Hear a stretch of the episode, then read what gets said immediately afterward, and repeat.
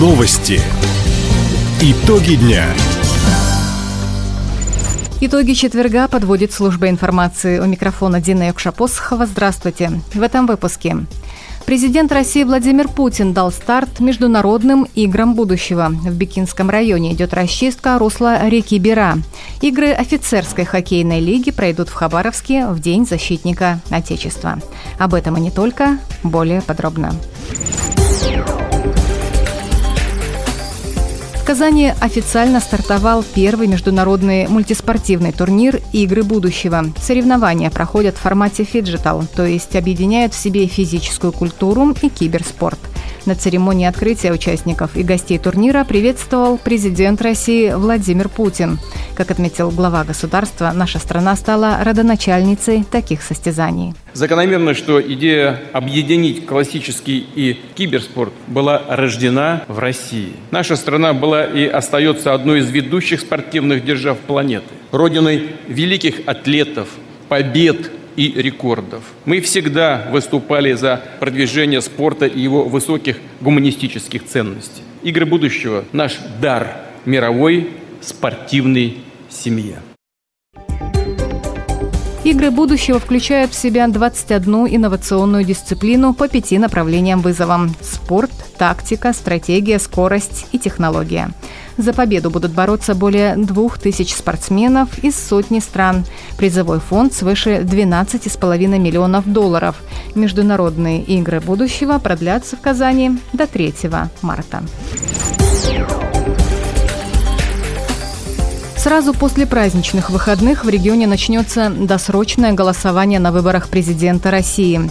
С 25 февраля свое избирательное право смогут реализовать работники метеостанций, жители отдаленных оленеводческих хозяйств, лесозаготовители, вахтовики, старатели и моряки – для экипажей судов, которые в основные дни выборов будут в рейсе, в Советско-Гаванском и Ванинском районах создали судовые избирательные участки. Как отметили в Центр избиркоме, в отдаленных и труднодоступных местностях и на судах голосует очень малый процент избирателей. На прошлых президентских выборах досрочно проголосовало 0,3% всех избирателей страны. Напомним, выборы президента России пройдут с 15 по 17 марта. Компания Россети поставила под напряжение современный переключательный пункт «Нерген» на 500 киловольт. Он обеспечит электроэнергией Малмышский горнообогатительный комбинат. Как уточнили в Краевом Минэнерго, сейчас продолжаются работы по электроснабжению предприятия. Завершить их полностью должны до конца апреля. Энергоснабжение объекта позволило создать энергоснабжение объекта позволило создать новые рабочие места, повысить участие комбината в социальных программах Нанайского района, загрузить соседние организации. Малмышский горно-обогатительный комбинат планирует запустить уже в этом году. Ежегодно предприятие сможет перерабатывать 104 миллиона тонн руды. Yeah. В Бикинском районе в черте Лермонтовского сельского поселения идет расчистка русла реки Бера. Напомним, в 2020-м из-за сели уровень воды в Бере поднялся за сутки на метр. Паводки образовали наносы и захламление, что снизило водопропускную способность реки. Подтопления нанесли ущерб инфраструктуре и личным подсобным хозяйствам. Во время рабочей поездки в Бикинский район губернатор Михаил Дегтярев посетил Лермонтовку и дал поручение провести на Бере соответствующие работы. Расчистку русла и дноуглубления продолжили зимой, когда вода спала. Это обеспечило необходимые условия для работы тяжелой техники.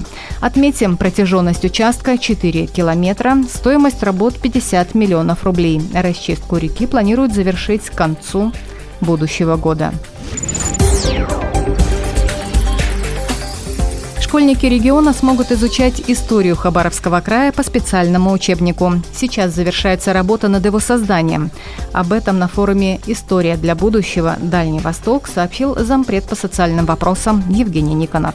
Слова чиновника приводит информагентство ТАСС. В данный момент учебник по истории Хабаровского края проходит рецензирование в Российском военно-историческом обществе, уточнил Евгений Никонов. По словам министра образования региона Виктории Хлебниковой, ожидается, что книга выйдет из печати уже в сентябре.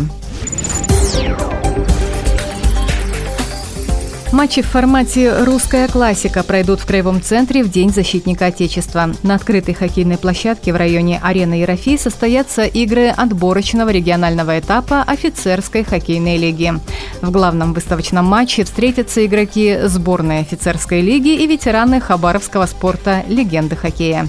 Кроме того, для болельщиков организуют выставку военной техники, выступление военных музыкальных коллективов, развернут полевую кухню. Начало первой игры в 10 утра, церемония открытия соревнований в 12 часов 50 минут. В матчах примут участие команды «Ратник», «Динамо-2», МЧС, «Дружина», «Дозор» и «Орбита». Таковы итоги четверга. У микрофона была Дина Юкша-Посохова. Всего доброго и до встречи в эфире. Радио «Восток России». Телефон службы новостей 420282.